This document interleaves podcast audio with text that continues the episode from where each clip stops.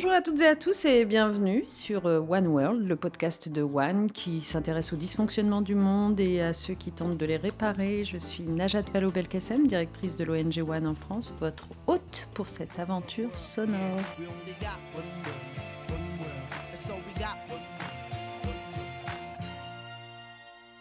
Aujourd'hui, l'homme que nous recevons est Pierre Larouturou. Pierre Larouturou qui est député européen. Merci Pierre Larouturou d'être à notre micro. Bonjour, très heureux d'être là. Alors avec vous, aujourd'hui, on a décidé de s'intéresser notamment à un sujet qui nous tient beaucoup à cœur, vous l'aurez compris chez One, qui est la taxe sur les transactions financières internationales qui permettrait de hum, rapporter tellement de recettes et de moyens dont nous avons euh, besoin aujourd'hui pour nous confronter aux défis en matière climatique, mais aussi de développement, de lutte contre l'extrême pauvreté. Mais avant d'en arriver à ce sujet très particulier, je voudrais commencer par vous présenter un peu plus à nos auditeurs. Euh, Pierre Larouturou, je disais à l'instant que vous étiez député européen, c'est votre mandat actuel euh, depuis 2019. Euh, mais avant cela, vous avez été, vous avez commencé votre carrière comme ingénieur agronome. Vous, on vous retrouve, euh, sans forcément rentrer dans les détails, mais assez impliqué sur l'analyse et la réflexion en matière de politique économique. Et, vous êtes connu comme l'un de ceux qui ont prédit la crise de 2008, la crise économique de 2008. Euh, est-ce que vous voulez nous raconter un petit peu ce qui amène un ingénieur agronome à se préoccuper de politique économique et à avoir une vision finalement assez juste? Ben, je pense qu'aussi bien vous, euh, toi, tous tes engagements que les miens, c'est un humanisme. La boussole, c'est euh, on a envie que chacun et chacune puisse vivre heureux, vivre dignement. Mes premiers engagements, quand j'étais tout petit, tout petit, j'avais 6 ans ou 7 ans, mes parents n'étaient pas du tout militants, mais on tractait pour dire qu'il fallait boycotter les fruits qui venaient d'Afrique du Sud. Euh, à l'époque, c'était l'apartheid en Afrique du Sud. Nelson Mandela était en prison et de, on était à des milliers de kilomètres, mais on tractait en expliquant qu'il fallait boycotter les, oranges et les pamplemousses qui venaient d'Ouzpan. Euh, et, ça a eu un effet. Euh, les ventes de, fruits ont baissé de 25%. Et l'essentiel du combat, c'était celle qui se battait en Afrique du Sud. Mais euh, c'est là que j'ai compris qu'on pouvait peut-être agir avec d'autres et faire bouger les choses. Et Nelson Mandela, quand il était libéré, a remercié ceux et celles qui se battaient en Europe. Après ça, quand j'étais adulte, mon premier engagement, c'était avec ATD Carmonde, que tu connais évidemment, une association de lutte contre la précarité et la pauvreté qui, qui, donne la parole aux familles concernées par la précarité et la pauvreté. Et j'étais en même temps consultant, cinq jours par semaine. J'étais chez Arthur Andersen, qui est devenu Accenture. J'étais très bien payé en costume cravate pour faire du conseil en stratégie. Tu avais quel âge à ce moment-là? 23 euh, ou 24 ans. Et le samedi, j'allais euh, dans des quartiers très difficiles où le chômage foutait en l'air des familles. Et on faisait du colportage de livres en disant euh, on allait frapper à la porte des gens. La première semaine, ils te répondent pas. La deuxième semaine, ils ouvrent un peu. La troisième semaine, tu commences à leur parler. On arrivait avec des livres, avec des, des, journaux pour lire des histoires, pour raconter, pour chanter. Parce que tu as des familles où il n'y a aucun livre. Euh, dans nos familles à nous, les enfants reçoivent Astrapi, Pomme d'Api, on leur lit des histoires, on leur chante des chansons. Ce qui fait que quand ils iront à l'école, ils ont un bagage de, de, lettres et de mots déjà et de, important. Tandis que tu as des familles où il y a vraiment, dès les premières années, une inégalité dans l'accès à la culture qui est considérable. Donc c'était mon premier le samedi. C'était très sympa. On passait le, samedi après-midi à aller faire du colportage de livres. Et puis après ça, on allait euh, rigoler, bouffer des pizzas et voilà, juste le plaisir d'être ensemble. Euh, tout ça pour dire qu'un engagement associatif, ça peut être joyeux. C'est, le sujet est, triste et euh, assez catastrophique, mais ça peut être joyeux. Et, c'est, et j'étais consultant et donc je passais mes journées à faire des, gains de productivité. Et puis le samedi, j'allais voir des quartiers où le chômage avait tout foutu en l'air. Et c'est pour ça que j'ai pris une année sabbatique. Au bout de trois ans, j'étais le mec le mieux noté, le, plus, le, mieux payé. J'avais des augmentations incroyables. Et donc, j'ai démissionné de chaque centure. Comme ils ne voulaient pas me laisser à temps partiel, j'ai démissionné de chaque centure. Et j'ai pris une année sabbatique pour travailler pour ATD Carmonde, pour rédiger avec d'autres ce qui était la loi contre l'exclusion. Euh, et c'est à ce moment-là que j'ai eu l'idée des quatre jours, euh, en disant on fait des gains de productivité avec les robots, avec les ordinateurs, avec l'intelligence des gens. On produit beaucoup plus avec moins de travail. Et ou bien on accepte un chômage de masse, et c'est des millions de gens qui sont à zéro heure par semaine, et puis d'autres qui ont des petits boulots, et puis de l'autre, ceux qui travaillent trop, qui sont presque parfois en burn-out, ou bien on est capable de dire c'est une bonne nouvelle, on a besoin de moins de travail, on pourrait tous passer à 4 jours sans baisse de salaire. Donc j'ai pris quelques mois pour réfléchir à comment est-ce qu'on peut vraiment passer à 4 jours, 32 heures sans baisse de salaire, et c'est possible. Et la bonne nouvelle, c'est qu'aujourd'hui, en 2023, le sujet revient dans plein de pays d'Europe. On l'a tous noté, évidemment. Alors, je le dis pour nos auditeurs, Pierre Larouturou est comme ça. lui ouvrez le micro et, euh, et, en fait, il a fait tellement de choses dans sa vie que euh, du coup, bah, il a beaucoup, beaucoup de choses à raconter. On va essayer de serrer un petit peu les sujets. Donc, euh, on y reviendra tout à l'heure, la semaine de quatre jours, en effet, et je me mets à te tutoyer à mon tour parce qu'on se connaît par ailleurs, tu fais bien de le dire. Euh, la semaine de quatre jours, c'est l'un des sujets qui va être ton marqueur, sur lequel tu fais du plaidoyer depuis très longtemps et qui revient en effet dans l'actualité. Mais avant d'en venir à cette actualité, donc, du coup, tu euh, travailles pour ATD Carmonde, tu t'intéresses à la microéconomie d'une certaine façon et à la macroéconomie, et donc c'est à ce moment-là que tu te mets à avoir un certain nombre euh, d'intentions politiques aussi et à adhérer à un parti? Euh, J'avais déjà pris ma carte, j'étais d'une famille un peu de rocardiens, donc euh, j'avais pris ma carte au PS, mais sans être très actif quand Michel Rocard est Premier ministre en 88.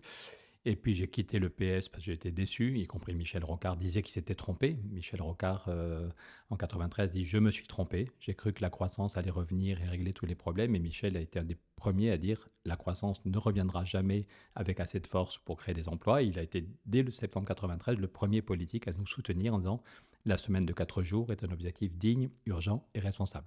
Et on est devenus les meilleurs copains du monde. C'était mon, père en politique. On a travaillé pendant 20 ans avec Michel Rocard, ce qui nous a beaucoup aidé pour obtenir une loi, parce que toi et moi, on n'est pas là juste pour agiter des idées, on est là pour changer le monde, comme tous ceux et celles qui nous écoutent. Et donc, une fois qu'on a eu l'idée des quatre jours, en disant comment c'est possible de passer à quatre jours, 32 heures, sans baisse de salaire, et si l'entreprise crée des emplois, elle arrête de payer les cotisations chômage. Et eh bien, on a fait du lobbying, on est allé voir les députés pour obtenir une loi, que ça devienne une réalité. Et donc, il a, c'était pas facile. Hein. Au début, c'est Alain Juppé, le Premier ministre, qui est un gars plutôt de droite et conservateur. Il ne voulait pas du tout parler de la RTT. Mais on a réussi à convaincre les députés. On a obtenu cette loi. Et maintenant, il y a 400 entreprises qui sont passées à 4 jours. Si tu manges un yaourt Maminova, si tu manges du jambon Fleury-Michon, si tu vas euh, acheter une chocolatine dans mon coin des Pyrénées, si tu achètes une chocolatine, ceux et celles qui font le contrôle bactériologique, tous ces gens-là sont passés à 4 jours. Beaucoup de gens ne le savent pas, mais tous les salariés de Maminova, les ouvriers, les ouvrières, les commerciaux, la déatrice financière, le DG, tout le monde est passé à 4 jours, 32 heures, sans baisse de salaire, ils ont créé 125 emplois. Pourquoi est-ce que tu euh, n'étais pas satisfait par euh, les 35 heures, pour le coup, qui aurait pu être une réponse alternative? Tout à fait, mais en fait, les 35 heures, c'était, ça pouvait être une première étape. D'abord, souvent, les gens disent que c'est moi qui ai lancé le débat sur les 4 jours. En fait, c'est pas tout à fait vrai. 24 heures avant qu'on lance le débat, nous, avec le, ce qu'on avait préparé, c'est Antoine Ribou, le patron de Danone, je ne sais pas si tu te souviens, un des plus grands patrons de l'époque. Et de, le 25 septembre 93, ça fait presque 30 ans, c'est Antoine Ribou qui dit il faut passer à 4 jours, 32 heures 32 heures, sans étape intermédiaire. Il dit ça obligera toutes les entreprises à créer des emplois. Et Antoine Ribou ne disait pas ça juste après avoir pris un petit verre avec euh, trois copains. Ça fait six mois qu'il avait demandé à toutes ses équipes dans toutes les entreprises du groupe Danone, dans toutes les filiales, de voir si oui ou non on pouvait passer tous les métiers à 4 jours 32 heures. Il avait vérifié que c'était possible et sa fille qui était journaliste lui a dit Allez papa, un peu de courage, il faut que tu lances le débat public. Donc Antoine Ribou, sur cinq colonnes dans le journal Le Monde, dit Il faut passer à 32 heures sans étape intermédiaire. 35 heures, le problème c'est qu'il y a beaucoup de métiers où tu comptes pas les heures. En fait, dans beaucoup de métiers, si tu commences ta journée, tu vas la faire jusqu'au bout. Et donc, ce qui compte pour la plupart des gens, c'est avoir un jour en moins. il y a un jour où tu vas pas au boulot, il y a un jour où tu n'es pas obligé de mettre le réveil, il y a un jour où tu prends pas les transports en commun, tu n'es pas dans les embouteillages, tu n'as pas ton patron ou ta patronne, tu as du temps pour toi, tu as du temps pour vivre. Euh, et, l'entreprise ne va pas fermer le, le, jeudi soir. L'entreprise continue à produire autant de yaourts ou à faire autant de charpentes métalliques ou de logiciels informatiques. Donc l'entreprise, si tout le monde passe à 4 jours 32 heures, et eh bien l'entreprise va créer des emplois. Donc tu as vraiment l'aspect qualité de vie, tu as l'aspect création d'emplois, tu as l'aspect accès à la formation. Et du coup, c'est possible euh, dans le livre qu'on avait fait avec Michel Rocard, ou si vous allez sur le site semaine de 4 jours.fr, semaine de 4 jours.fr, vous verrez la démonstration par un des plus grands économistes du pays, Patrick Artus, de la Caisse des dépôts, qui dit le système la route est équilibré. On peut effectivement aider les entreprises à passer à 32 heures sans baisse de salaire, on peut donner une grosse exonération si l'entreprise crée des emplois. Si on revient à l'exemple des yaourts Maminova, ils ont créé 125 emplois, tout le monde est passé à 4 jours, à tous les niveaux, dans toutes les, tout le monde est passé à 15 jours, 32 heures. Ils ont créé 125 emplois. Ça fait 125 familles où il y a un salaire qui rentre et 125 personnes qui vont cotiser pour les caisses de retraite et les caisses de maladie. Et ça fait 80 chômeurs ou 90 chômeurs en, moins. moins. C'est pas mécanique. Oui, non, parce qu'à contrario, si l'entreprise ne crée pas d'emplois, en effet, ça signifie que la pression retombe sur les épaules de ceux qui, au lieu de faire leur travail en 5 jours, le feront en 4 jours. Tout à fait. Et sur les 35 heures, c'est pas le sujet d'aujourd'hui, mais il y avait des choses bien. Dans la première loi sur les 35 heures, il fallait créer des emplois pour avoir droit aux aides. Mais dans la deuxième loi, le patronat avait obtenu tout ce qu'il voulait. Il pouvait y avoir énormément de flexibilité. Je me souviens, le président de toutes les PME de France dans le Figaro qui disait J'ai signé un accord 35 heures, Mais en réalité, nous restons à 38h30. Mm. C'était tout à fait légal. Tu pouvais signer un accord officiellement 35 heures, mais la durée réelle restait à 38h30. Or, si tu restes à 38h30, tu vas pas créer d'emploi tu vas pas avoir une qualité de vie nouvelle. Sans compter le bazar, pour être poli, que c'était à l'hôpital, parce qu'on avait promis, le gouvernement, j'y étais pas moi, mais le gouvernement avait promis aux personnels soignants de passer à 35 heures, mais pour, pour faire des économies de bout de ficelle, le ministère n'avait pas voulu ouvrir les écoles d'infirmières. Donc, si tu n'ouvres pas les écoles d'infirmières, évidemment, tu vas vers une catastrophe quand tu dis au personnel soignant qu'ils peuvent travailler moins, mais tu vas pas laisser les malades. Ou. Donc, du coup, les 35 heures, il y a eu quand même 350 000 emplois. Ça n'a pas été l'horreur que certains disent. Il y a eu beaucoup d'entreprises où ça s'est bien passé. Ça a quand même créé 350 000 emplois, mais ce n'est pas du tout ce qu'on aurait pu espérer. Et du coup, ça a tué le débat. En fait, le sujet est devenu tabou il y a six ans, quand je voyais les syndicats belges m'inviter, et le patron des syndicats belges disait c'est quand même incroyable comment les 35 heures, avec les 35 heures, la RTT est devenu un sujet tabou. Et maintenant, aujourd'hui, avec le Covid-19, je crois qu'on est des millions à vouloir un nouvel équilibre et dans tous les pays d'Europe. Alors il y a des gouvernements, euh, nos amis socialistes en Espagne, Pedro Sanchez a mis un budget pour aider les entreprises à passer à 32 heures, mais j'étais l'autre jour à Berlin, le premier syndicat allemand IG Metall demande les 32 heures sans baisse de salaire. Quand, en France on nous dit mais non, c'est pas possible, il n'y a qu'en France qu'on en parle. Non, non, pas du tout, on en parle partout. Le gouvernement espagnol a mis de l'argent pour aider les entreprises à 32 heures sans baisse de salaire. En Allemagne, le, débat c'est 32 heures sans baisse de salaire aussi. En Angleterre, il y a une expérimentation. Des dizaines d'entreprises sont passées à 4 jours et le bilan est excellent. C'est le résultat, c'est que 92% 92% des patrons et des salariés qui sont passés à 4 jours veulent y rester. Donc il faut qu'on arrive à relancer le débat en France aussi. Et, que ça, pas seulement le débat, qu'on permette aux gens de passer à 32 heures sans baisse de salaire. Non, c'est une vraie réforme de société, pour le coup, euh, à laquelle d'ailleurs, à titre personnel, j'apporte euh, tout mon soutien, parce qu'il y a un, argument qu'il faudrait rajouter à tout ce que tu as dit, qui est euh, la question de l'égalité entre les femmes et les hommes. C'est tellement évident que passer à 4 jours, te permet de résoudre ce conflit et cette tension du fameux temps partiel qui n'est pris que par les femmes parce que sur elles seules repose euh, la gestion de l'équilibre personnel. Évidemment. Euh, Pardon de te si couper tout à nouveau, le monde peut se mettre à quatre jours, du coup, euh, ça n'est pas qu'aux femmes que revient cette charge-là et ça n'a pas l'impact que ça a aujourd'hui sur leur carrière et sur leur pension de retraite. À coup sûr, et toutes les femmes qui étaient à 3 5e ou à 4 5e vont voir leur salaire augmenter. Si tout le monde passe à 4 jours avec mm. le, sans baisse de salaire, ceux et celles, mais souvent celles qui étaient à 3 5e ou 4 5e vont voir leur salaire augmenter. Juste pour montrer comment les esprits évoluent. Moi, j'étais licencié de chez Accenture à cause de mes idées sur le temps de travail. Les patrons d'Accenture me gardaient tant que j'étais au niveau français. Puis un jour, ils m'ont dit, tu as tout ce qu'il faut pour être un des patrons au niveau mondial, mais il faut que tu ne parles plus. Tu dois t'engager par écrit à ne plus parler des 4 jours. Ils ont été cool, hein. ils m'ont laissé 3 mois pour choisir. Et je me suis dit qu'en conscience, ça n'était pas possible. Donc j'ai dit non, je ne peux, vais pas renoncer. Tant, pis, je ne serai peut-être jamais millionnaire, je ne serai jamais un des patrons au niveau mondial. Donc j'ai été licencié à cause de, mon engagement pour les 4 jours 32 heures, mais je ne regrette pas une minute. Et pour montrer comment les esprits évoluent, à Davos, il y a, au mois de février, là, il y a quelques, quelques semaines, il y avait un atelier sur la semaine de 4 jours à et Davos. Était. Et, qui refusait, non, et qui refusait du monde. Et le, le, commissaire européen, qui est un copain de Nicolas Schmitt, m'a raconté qu'il était très étonné en bien, parce qu'il y avait là la ministre néerlandaise du Travail, qui est une femme euh, conservatrice, une femme de droite, et qui a dit aujourd'hui, et ça va dans ton sens, aujourd'hui aux Pays-Bas, la durée moyenne est à 29 heures. Aujourd'hui, la durée réelle aux Pays-Bas est à 29 heures par semaine. Mais la plupart des femmes sont à 3 jours, presque toutes les femmes sont à 3 jours, et presque tous les hommes sont à 5 jours. Et donc, est-ce que ce ne serait pas beaucoup, beaucoup mieux que hommes et femmes, on soit à 4 jours, avec des salaires et des responsabilités équivalentes, et que hommes et femmes, on ait du temps pour vivre de notre vie de famille, notre vie de couple ou un engagement pour s'occuper du club de foot ou du club de théâtre du, collège du quartier. Donc je trouve que c'est un des leviers de changement. C'est en même temps faciliter les recrutements. Aujourd'hui, j'entendais le jour sur France Inter le patron d'un restaurant qui disait on a du mal à recruter, mais si on propose les quatre jours avec le même salaire, c'est plus facile de recruter. C'est l'accès à la formation. Quand on a fait le tour de France en 94 avec Gilles de Robien, il y avait un ouvrier qui hésitait à prendre la parole, je me souviens, à Orléans, et à la fin du débat, il a dit on en a parlé avec ma femme, et même s'il fallait perdre 2% de salaire, on veut passer à 4 jours pour pouvoir se former. Il dit, ça fait 20 ans que je suis dans une petite entreprise, je n'ai jamais eu une heure de formation à chaque fois, je demande au patron d'aller en formation. Il dit c'est une très bonne idée, mais euh, on, verra plus tard. C'est pas pas le moment, voilà. Et il dit le soir quand je rentre, je suis crevé. Le week-end, il y a les enfants. Donc il dit ça fait 20 ans, j'ai pas mis le nez dans un livre, pas une heure de formation. Ici, je suis licencié, je suis bon pour le chômage de longue durée. Donc il dit les, les 4 jours, la semaine de 4 jours, ça me permettrait de me former, même si le patron est pas d'accord. Donc il y a plein d'avantages et j'espère là qu'on va relancer euh, le débat. En principe, à partir du mois de septembre, il y a un grand débat sur la vie au travail. Tous ceux et celles qui veulent plus d'infos ou qui veulent nous aider, parce qu'on voudrait relancer la loi de Robien. Aujourd'hui, si on veut, une entreprise veut passer à 32 heures et si elle veut créer des emplois, elle n'a pas droit à des aides financières. Donc ceux et celles qui nous écoutent, vous pouvez aller sur le site semaine de 4 jours.fr, semaine de 4 jours.fr, vous trouvez plus d'infos y compris une vidéo très sympa avec Philippe Geluc, le gars qui fait le chat et qui pose toutes les, plein de questions sur comment ça marche vraiment les 4 jours.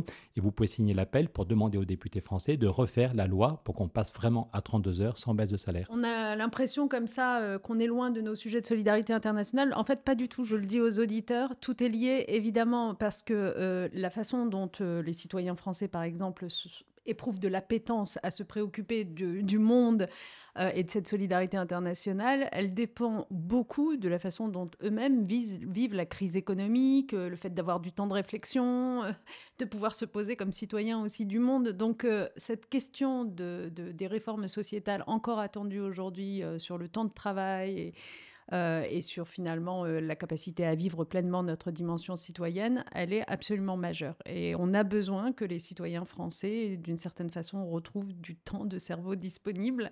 Euh, et je pense que cette semaine de quatre jours pourrait y aider. Mais pour revenir à vous, ce qui est très intéressant, cher Pierre, c'est que, enfin, pour revenir à, à toi, j'ai eu du mal avec le tutoiement. Madame la ministre. ce qui est très intéressant, c'est que je t'ai interrogé rapidement tout à l'heure sur ton engagement, ton adhésion, euh, en l'occurrence euh, au Parti socialiste. Pour faire euh, court, tu es passé ensuite du Parti socialiste à Europe Écologie Les Verts avant de créer ton, ta propre formation Nouvelle Donne.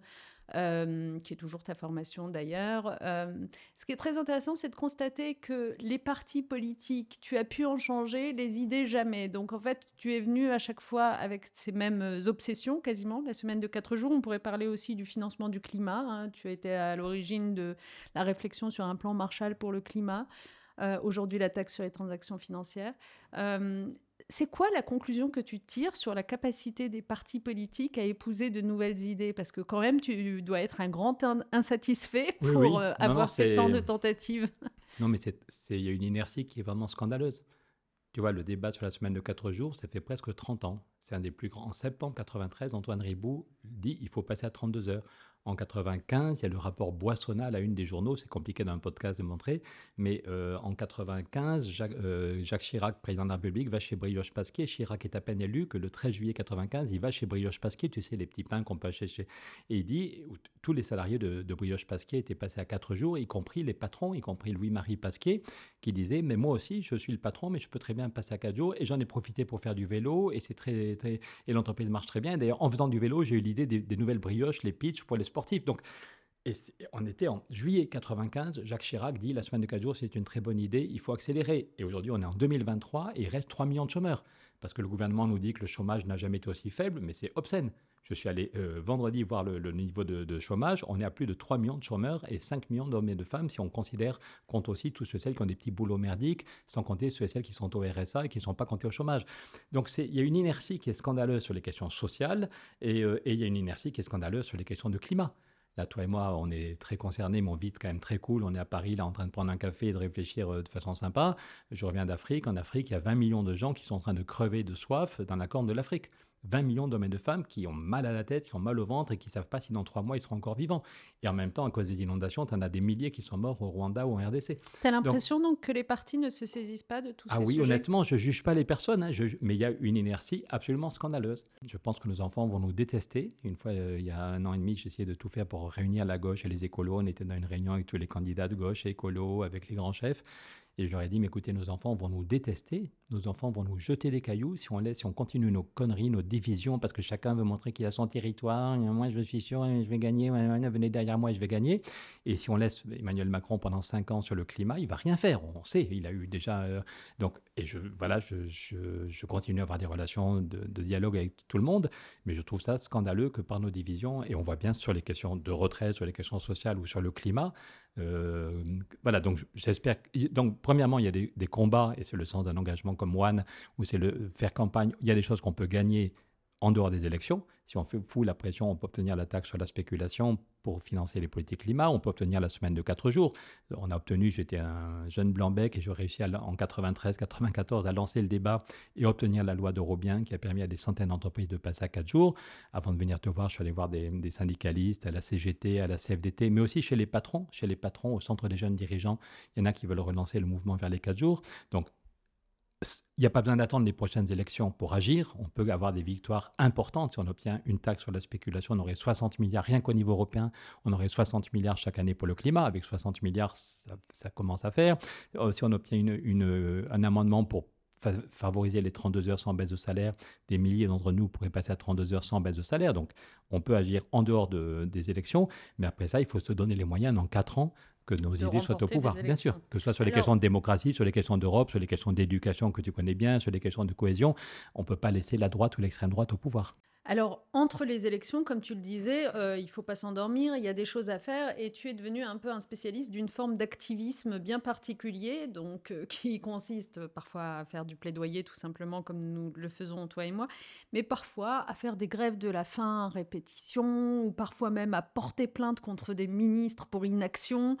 Tu nous racontes un peu ça et, euh, est-ce que ça te paraît efficace dans les faits? Efficace pour le moment, on n'a pas obtenu de victoire importante, mais oui, donc pour ceux et celles qui, se demandent de quoi tu parles, euh, donc je suis député depuis 4 ans et comme j'ai beaucoup travaillé avec Michel Rocard, il y a toute une génération qui pense que je suis un des héritiers de Michel Rocard et donc on m'a donné une grosse responsabilité au Parlement européen, on m'a testé pendant 6 mois et puis on m'a demandé d'être le rapporteur général du budget. Donc j'étais assez ému quand on m'a proposé ça. Chaque année, il y a une ou un député qui est responsable de négocier tout le budget de l'Europe, c'est quand même 160 milliards euh, d'euros. Et donc on m'a demandé si je pouvais être le rapporteur général du budget donc négocier tout le budget au nom du Parlement. J'étais voilà. Et en même temps, j'ai eu droit à une sanction parce que j'avais fait rentrer 40 jeunes activistes qui sont venus faire le bazar et nous réveiller sur l'urgence climatique. Donc la même semaine, j'ai eu, eu un blâme. J'étais sanctionné parce que j'avais fait rentrer ces 40 jeunes. Et puis on m'a demandé, on m'a dit, écoute, on a bien compris pourquoi tu as fait ça. On te fait quand même confiance. Tu es rapporteur du budget. Et j'étais co-rapporteur sur le financement du climat. Donc j'ai fait voter par le Parlement européen un rapport qui dit si on veut gagner la bataille du climat, c'est pas du pipeau, il faut isoler tous les bâtiments, il faut faire des transports en commun, il faut aider l'Afrique, il faut aider l'Oula à stopper la déforestation, il faut aider les, euh, les agriculteurs à changer leurs pratiques. Donc une des questions clés, c'est le financement. Une vraie rénovation thermique, c'est 40 000 euros. Il faudrait rendre les gens de la Convention citoyenne pour le climat, tu te souviens, avaient dit qu'il faudrait un cadre légal et dire dans 20 ans, dans 20 ans, toutes les maisons doivent être isolées. Mais c'est pas possible, sachant qu'une vraie rénovation, c'est 40 000 euros. Tu vas pas demander à chaque famille de trouver 40 000 euros. Donc, il faut des subventions massives. Donc, on a, j'ai j'étais responsable pour mon groupe, du rapport qui a dit comment on peut trouver de l'argent. On a entendu les gilets jaunes, c'est pas ceux et celles qui gagnent 1000 ou 2000 par mois qui doivent payer. Donc on faisait six propositions, mais la plus importante, c'est une taxe sur la spéculation, une taxe Tobin, la taxe sur les transactions financières. C'est une idée très simple. Toi et moi, quand on fait des courses, on paye de la TVA. Quand j'ai acheté mon téléphone, j'ai payé 20% de TVA, 20%. Et même les SDF, là en sortant du métro, j'ai croisé des SDF. Dès qu'ils ont 3 euros, ils vont s'acheter de quoi manger. Et eh bien même des SDF payent 5,5% de TVA. Tout le monde en Europe paye, même pour manger, ce qui est vital, 5,5% de TVA. Mais sur les marchés financiers, aujourd'hui, c'est 0,0. 0,0. Donc c'est obscène de nous dire qu'il n'y a pas d'argent pour le climat alors qu'on ne demande rien au marché financier. Donc j'ai réussi à négocier, y compris avec le bras droit d'Edouard Philippe, Gilles Boyer, c'était pas évident, mais j'ai réussi à négocier que l'ensemble du Parlement, sauf l'extrême droite, vote un rapport pour dire une petite taxe de 0,1% nous donnerait chaque année presque 60 milliards d'euros. Donc je l'ai fait voter par tout le, par tout le Parlement, 68% des députés. Et après ça, j'ai su que c'était la France qui bloquait. Un haut fonctionnaire m'a donné discrètement, il m'est venu me donner en main propre la lettre du ministre autrichien des Finances, Gernot Blumel, qui est pourtant un homme de droite, et qui dit l'Autriche veut la taxe sur les transactions financières, mais refuse la version proposée par Bruno Le Maire et Emmanuel Macron, parce que la version, je te le montre, 99% euh, dans ce que propose la France, 99% des transactions ne sont pas taxées. Donc ce que veut Bruno Le Maire, Bruno Le Maire dit qu'il veut un accord ambitieux, un accord ambitieux, mais un accord ambitieux sur 1% des volumes. Et donc tu as la droite autrichienne qui dit, si c'est la version française qui l'emporte, l'Autriche quitte la négociation. C'est pas moi qui l'invente. Donc quand j'ai vu ça, euh, je me suis dit, pour être poli, il y en a vraiment discours. double discours. Non, c'est scandaleux. Emmanuel Macron dit qu'il est le champion de l'Europe et le champion du climat, et on a la preuve euh, l'ensemble du Parlement européen. Donc c'était moi qui ai négocié pour mon groupe, mais y compris 80% des députés de droite ou 90% de la droite allemande, les amis d'Angela Merkel, sont d'accord. Je me souviens d'une discussion avec le conseiller de Merkel qui me disait Pierre, c'est pas la peine d'insister. Je suis un fan de la taxe sur les transactions financières. Mot à mot, le conseiller de Merkel, le conseiller climat, me dit Pierre, je suis un fan de cette idée. Je vous rappelle qu'Angela Merkel en 2014 est allée à Londres pour demander aux Anglais de ne pas nous casser les pieds et d'accepter. Donc aujourd'hui, les Anglais ne sont plus là et ceux qui bloquent tout le monde, c'est la France. Et donc j'ai fait une grève de la faim j'ai fait une grève de la faim pendant 18 jours. À la fin, la, médecin-chef m'a demandé d'arrêter parce que j'avais perdu beaucoup de graisse, ce qui est bien, et beaucoup de muscles. Elle m'a dit que mon cœur était aussi un muscle et que je risquais des dégâts irréversibles. Donc elle m'a demandé d'arrêter. C'est qui ton inspiration dans ces moments-là? À qui tu penses qui, euh, dans les combats du passé, en ayant fait une grève de la faim, Je pense d'abord à ceux et celles qui meurent à cause du dérèglement climatique. Euh, je pense que pendant la grève de la faim, il y a beaucoup de journalistes qui m'ont dit ça s'est jamais vu, un député, le rapporteur général du but. Donc je m'en suis pris plein la tête, y compris de collègues députés qui m'ont dit Pierre, tu dois démissionner. C'est inacceptable, y compris des, je ne donnerai pas de nom, mais des gens qui sont au même étage que moi, dans la même famille politique, qui m'ont foutu, qui m'ont demandé de démissionner en disant Pierre, tu n'es pas un activiste, tu es député, tu es rapporteur général du budget, tu, dois, tu ne peux pas faire une grève de la faim. Et euh, donc, je me suis bien, je me suis pris plein la tête. Mais en même temps, j'avais les jeunes d'Extinction Rébellion. Tous les, il y avait des gens qui venaient chanter devant le Parlement tous les soirs. C'était assez sympa. Et donc, je pense, moi, le déclic. Donc, Jean me dit, mais pourquoi un tel engagement sur le climat? Et si je remonte, c'est à Bamako, avant d'être député, je travaillais avec Jean Jouzel depuis très longtemps sur les questions de climat. Et j'avais été invité en Afrique, au Mali, à Bamako. Et ça avait été un électrochoc. J'avais vu un jeune climatologue qui parlait non pas du réchauffement climatique, mais du sida climatique. Il disait si on continue le blabla, si on continue les des petits ajustements, le, dérèglement climatique va faire des millions de morts comme le, VIH. Il me racontait que ses parents avaient un petit troupeau dans le Sahel et que la sécheresse au Sahel, c'était la plus grave depuis 1600 ans. Et quand je suis revenu de Bamako, ça a été vraiment des journées passionnantes avec des scientifiques, avec des ONG. C'était super intéressant. Où tu vois aussi le niveau de pauvreté. Je ne sais pas si tu es déjà allé à Bamako, tu es frappé par la pauvreté et le dérèglement climatique va aggraver tout ça. Et j'ai fait des cauchemars pendant plusieurs semaines. Tu, vois la, photo très connue au Vietnam, on voit une petite fille qui est toute nue et qui fuit la guerre. C'est l'horreur. Et j'ai fait vraiment des cauchemars. Je n'arrivais pas. Et je voyais cette, cette scène d'horreur du Vietnam et je me dis, mais on va de notre vivant euh, connaître des horreurs. Et je suis père de famille et pour moi et pour mes enfants, je ne peux pas accepter ça. Et donc je pense que c'est là que j'ai décidé de m'engager, peut-être plus que... Mais il y a beaucoup de gens qui risquent... Euh, voilà, une, grève de la faim, c'est vrai que pour un député, c'est euh, du jamais vu. Mais toi et moi, on connaît plein de militants et militantes qui prennent des risques. ceux qui se battent pour la protection de la forêt au Brésil, tu en as tous, les, ans qui, se prennent une balle dans la tête. Hein. Euh, j'étais en Ouganda, ceux qui ne sont pas d'accord avec le, gouvernement ougandais, ils vont en prison pendant deux mois. Donc les risques que j'ai pris sont quand même très limités. Mais oui, on est sur une, urgence vitale, on est sur une urgence vitale comme sur le chômage. La plupart des gens s'en foutent, mais le chômage fait 15 000 morts chaque année. L'INSERM a fait une enquête en enlevant tous les autres facteurs de risque. Et avant la crise de 2008 qui a fait flamber le chômage, l'INSERM te dit il y a chaque année 15 000 personnes qui meurent, 15 000 personnes qui meurent en France du chômage. Donc est-ce qu'on a compris ça? Et porter plainte, pour le coup, déposer plainte, comme tu l'as fait pour une action contre le chômage, justement, est-ce que ça a un impact, un effet? Non, hélas, parce que le système est bien verrouillé. On pensait que la Cour de justice, euh, quand on montre, quand on fait la preuve de plusieurs 15 euh, pages ou 20 pages d'arguments pour dire, voilà, ils connaissent la gravité du problème et ils connaissent les solutions.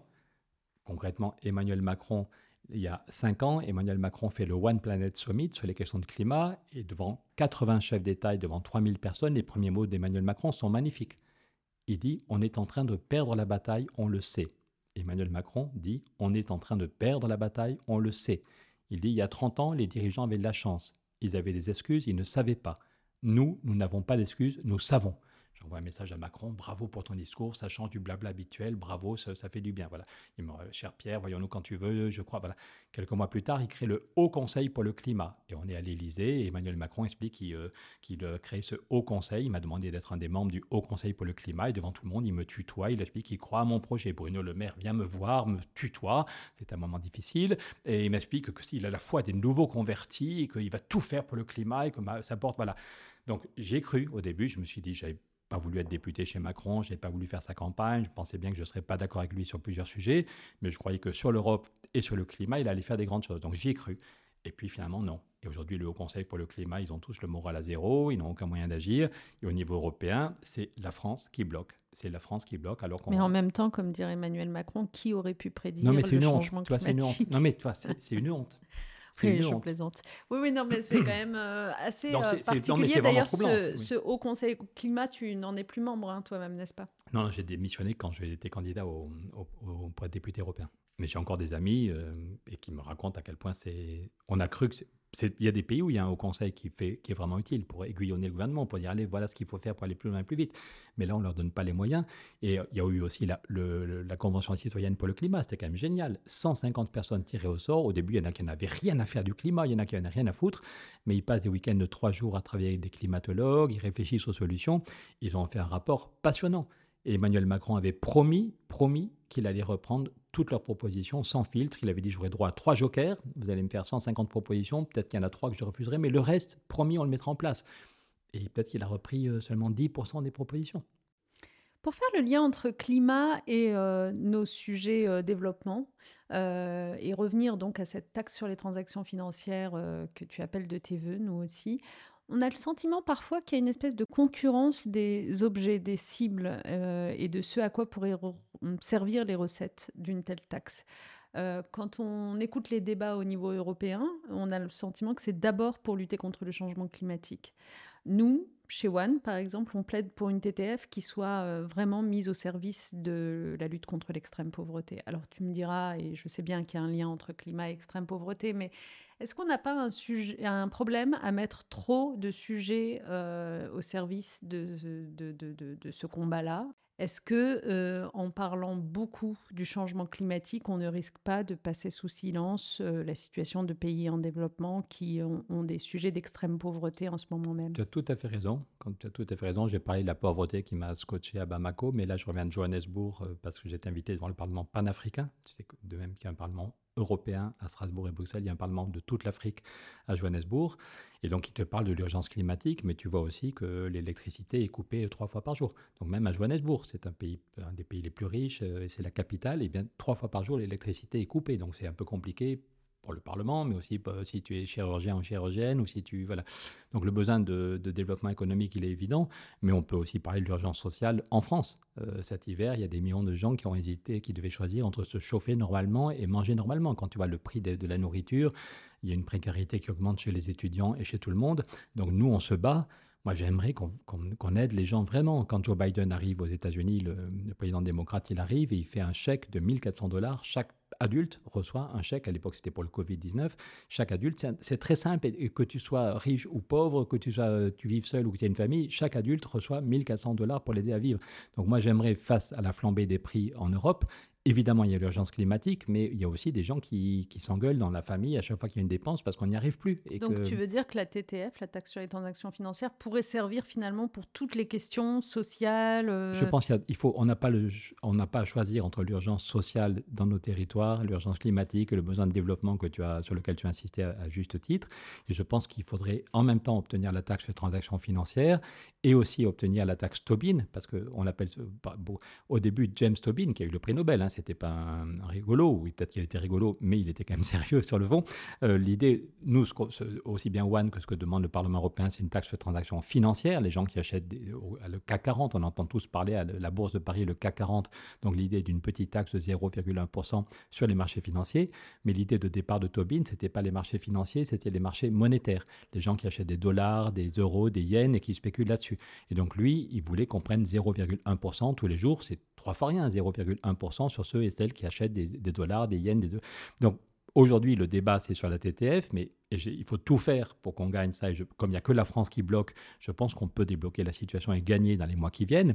Mais si on gagne ça, on prendra une semaine pour se reposer et pour faire la fête. Mais après ça, on dira Joe Biden, Joe, est-ce que tu fais la même chose aux États-Unis? Si l'Europe l'a fait, est-ce que tu le fais? Et nous, en, Europe, est-ce qu'on met en place la taxe Tobin sur les échanges monétaires? Est-ce qu'on met en place une taxe sur les milliardaires? Je ne parle pas des gens qui ont travaillé toute leur vie, qui ont une belle maison, qui ont 800 000 ou un million de... Je parle comme euh, Zuckman, comme Thomas Piketty, de, ceux celles qui sont milliardaires. Le nombre de gens qui ont un milliard de, capital en Europe a triplé.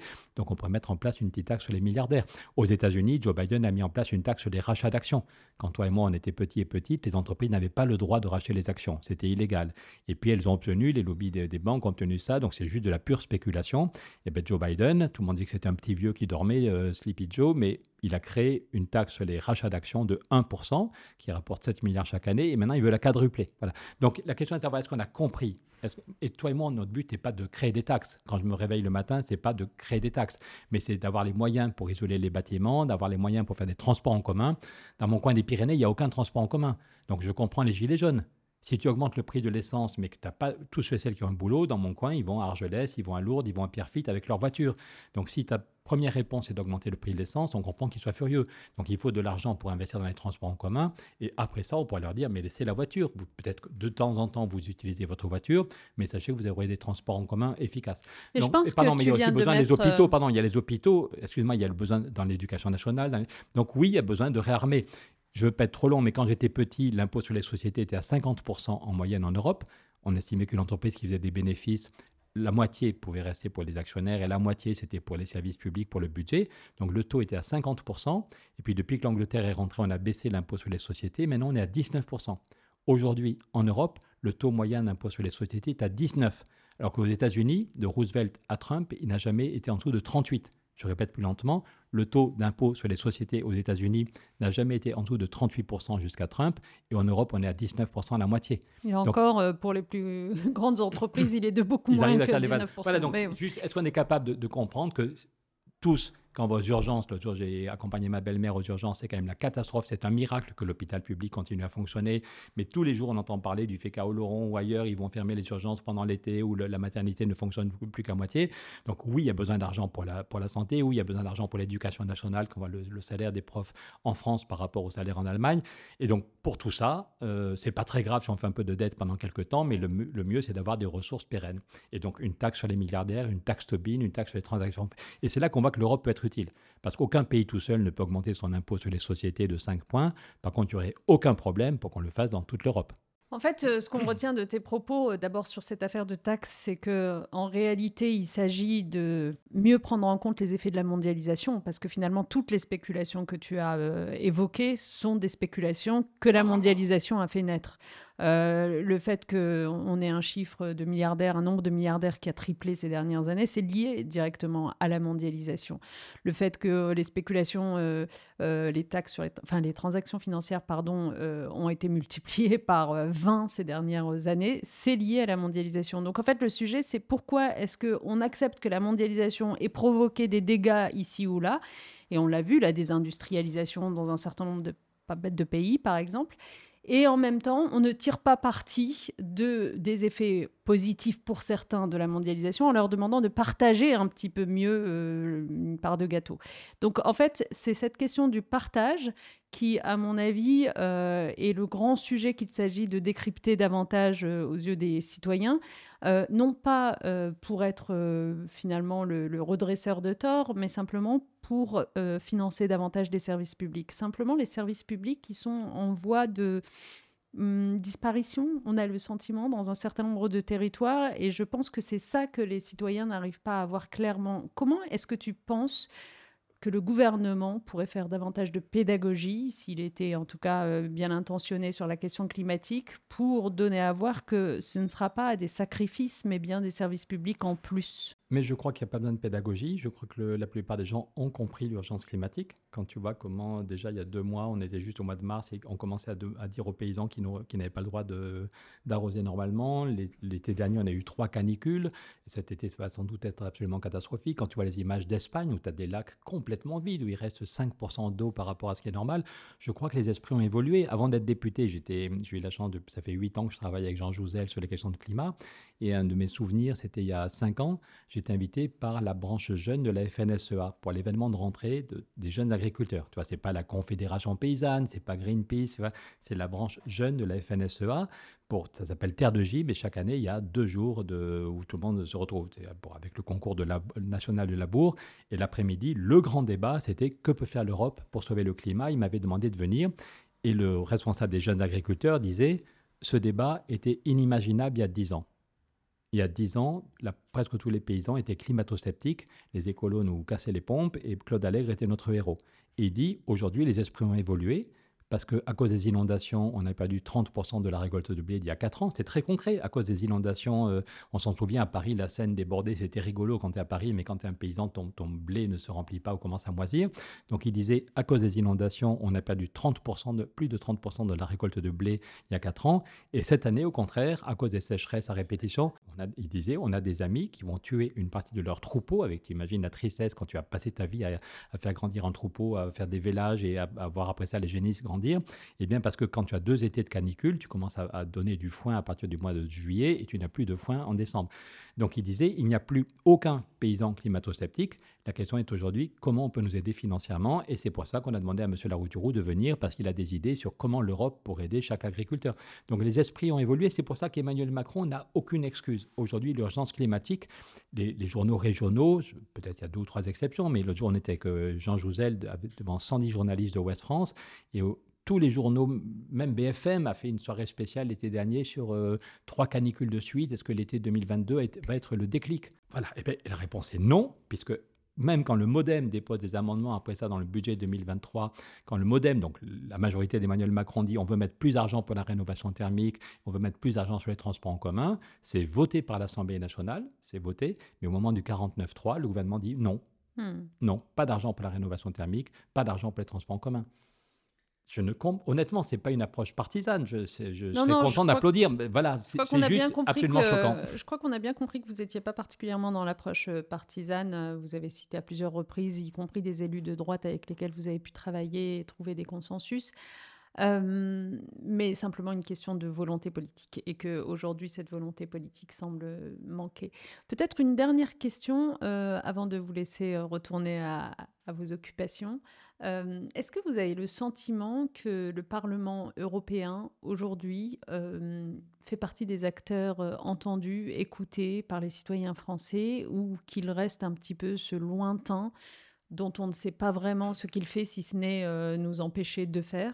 C'est un récit qui a souvent été porté par les élus nationaux. Est-ce que vous avez le sentiment que les choses évoluent positivement, et notamment depuis la crise du Covid? Non, je trouve qu'on ne parle pas assez de tous les cinq ans. On dit aux gens, faut aller voter. Si tu es un bon citoyen, si tu es une bonne citoyenne, faut aller voter parce que l'Europe, c'est 80% des règles viennent de l'Europe, ce qui est du gros pipeau. Euh, en matière d'éducation, en matière de logement, en matière de santé, il y a plein de choses qui se font au niveau national ou au niveau local. Donc tous les cinq ans, on nous explique que l'Europe, c'est 80% des règles, c'est faux. Et puis pendant cinq ans, il y a très peu de médias qui, expliquent euh, quels sont les enjeux.